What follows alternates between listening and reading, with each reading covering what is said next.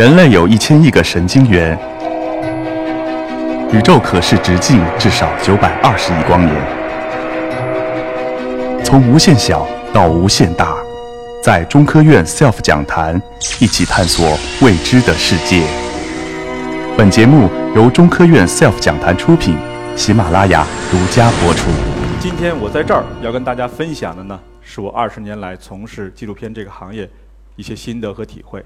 现在呢，因为有一个理论，就是新媒体很发达，啊，传统的电视呢就是很没落，所以我们做电视的人啊，现在这个脸啊都是灰头土脸的，没有什么光彩，啊，但是二十年前不一样，二十年前的时候呢，做电视是很风光的，啊，二十年前我是主持人，啊，我在我的家乡叫牡丹江。呃，是电视主持人。那个时候呢，我们只能看到中央电视台的一套、二套，啊，黑龙江电视台有一套节目，然后就是牡丹江电视台的节目，啊，所以我每天晚上我我从镜头上出现之后，第二天走到大街上，很多人都会跟我打招呼，啊，所以那个自豪感和现在的很多明星是差不多的。但那时候追星不像现在啊这么踊跃，所以与这个时代相比，我在那个时代做明星。是有点不太幸福的，所以很羡慕现在这个时代的年轻的这些明星们。但是有幸的是，这二十年来，我见证了整个中国的一个发展啊！不但见证了，而且我用我的镜头和画面去记录了。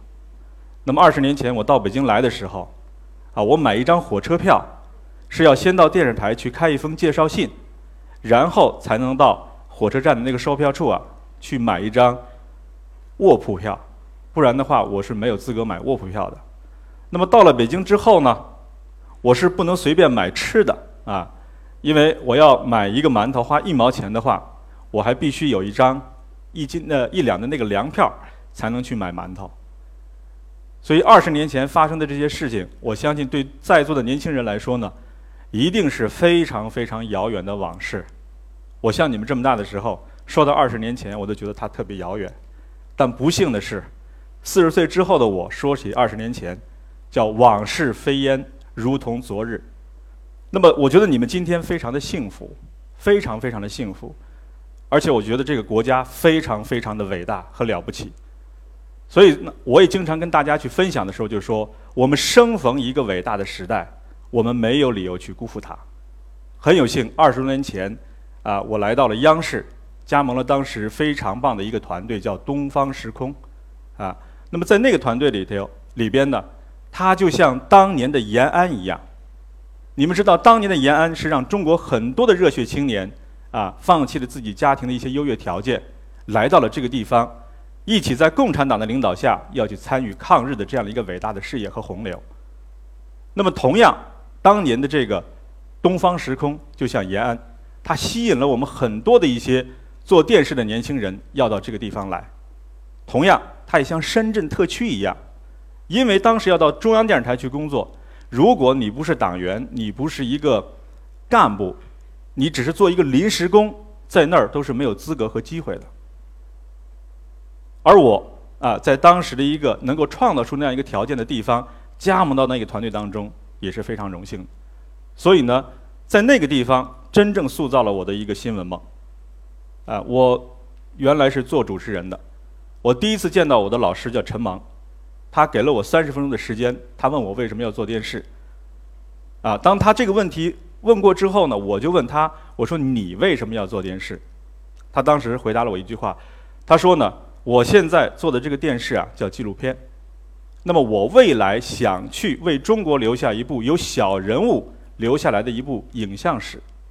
我觉得这个对我吸引力是非常大的，小人物。为中国所构成的一部影像史，那我说我愿意来跟你一起做这个事情，啊，那个时候我就放弃了做主持人的这件事儿，然后加盟到他的这个团队，跟他一起啊来学习这个纪录片的创作，一直到现在已经整整过去了二十一年，二十一年来，我觉得我没有任何的改变。那么九十年代在中国做纪录片呢，是非常非常牛的一件事。啊，你只要在电视台说你是做纪录片的，你一定是电视台里面最棒的一个人，也是最棒的导演，大家都会高看你一眼。但是两千年之后，啊，有一个有一个很很很有代表性的节目叫《快乐大本营》出现以后，中国的娱乐节目就快速的往前发展。我们这些做纪录片的人就开始灰头土脸。在过去的从二零零零年过去以后的这十年多的时间里头，什么样的人代表了纪录片人呢？就是穿着那个那个比较邋遢的衣服啊，或者或者裤子，背着一个大的背包，每天拿着机器在那儿拍来拍去的这样的一些人，好像是纪录片人的这个这个形象和代表。那么九十年代呢，我们把它叫做一个新闻的时代。那真是一个新闻的时代。中国有一个节目呢，叫《焦点访谈》，你们现在还在看。当年的《焦点访谈》是非常非常了不得的啊！每一个新闻批评的报道出现之后，当时的总理都会看这个节目啊。当时的朱镕基总理经常在上午开这个部长会议的时候啊，哎，他就说：“部长们，咱们现在先看一下昨天晚上播放的这个焦点访谈，你们看一看访谈里面报道了什么什么样的东西。”这些情况你们知道不知道？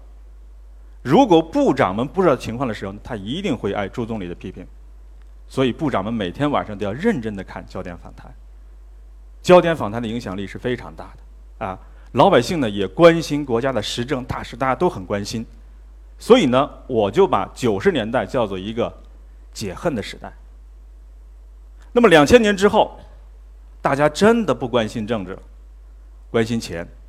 关心自己的生活，啊，我们干嘛要那么累啊？每天回去以后看焦点访谈，看一些沉重的节目，我们就娱乐一下就 OK 了。所以大量的娱乐节目开始开始在中国出现。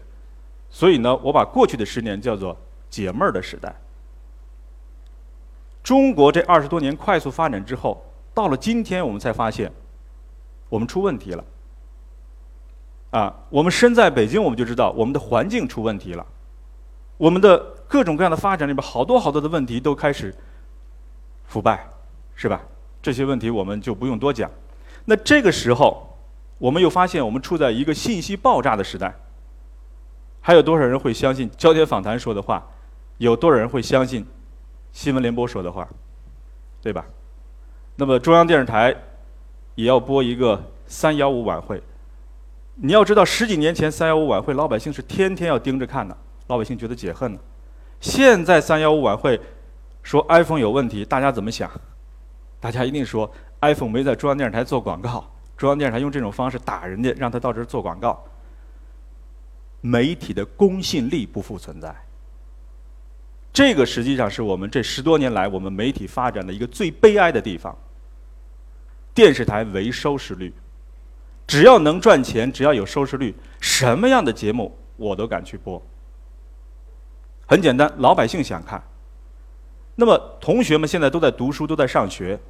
我想问一个问题：假如老师让你好好学习，多做一些练习题，让你往上走，让你辛苦一点，你愿意吗？有的人说我愿意，有的人说嗨，我不是很愿意。同样，媒体可以赚钱，但是媒体的本质不能用来赚钱。媒体是要站在一个高度上。去关注这个社会的发展，去批评、去思考、去引领。这个习大大说的非常好啊！媒体怎么能够成为市场的奴隶呢？但是我们今天的媒体恰恰就是市场的奴隶。所以今天我为什么愿意参加这样的一个活动到这儿来？我其实特别想跟今天的年轻人们去分享，今天真的是一个伟大的时代。是一个文化的时代，是一个思想的时代，是一个我们充满了疑惑、我们有兴奋的时代，是一个解惑的时代。所以在这个时代里头，我们特别需要很多的年轻人跟我们一起。我们的很多想法已经陈旧了，但是呢，我们有二十多年的经验可以跟你们去分享。你们有很多的想法很新鲜，但是你们缺少一些强有力的支撑。我们做一个衔接，做一个整合。中国这个时代就一定会变化，这是完全不一样的。所以今天呢，我是想，我讲完了之后，有没有年轻人？你不要觉得你是学地理的或者学其他别的，其实我们都可以从事纪录片这个行业。纪录片是什么？纪录片是大家既熟悉又陌生的一个东西。熟悉，一说纪录片你看过；陌生，再往下深入，你可能就不了解了。那么纪录片是什么呢？人类最早的影像，不是你们现在看到的电影，就是纪录片。一百多年前，卢米埃尔兄弟他们两个人把那个电影这个设备发这个发明了以后啊，最早用来记录的就是叫工厂的大门，一个镜头卡在那儿，景别也不发生任何变化，人们进进出出。然后还有个叫火车进站，也是一个镜头卡在那儿，镜头没有景别没有任何变化，火车进来，人们上上下下。纪录片，最早人们到电影院里去看的也不是电影，也是纪录片。我们这个行业里面经常有人去看的一部叫《北方纳努克》，就是一个很棒的纪录片，到现在都成为经典。所以这是人类在影像最源头的，但是后面发生了很大的变化，就是电影往前走得很快，把它变成了一个娱乐的手段。那么纪录片，它从它最诞生的最早开始，它就是。如实的在记录生活，在记录世界。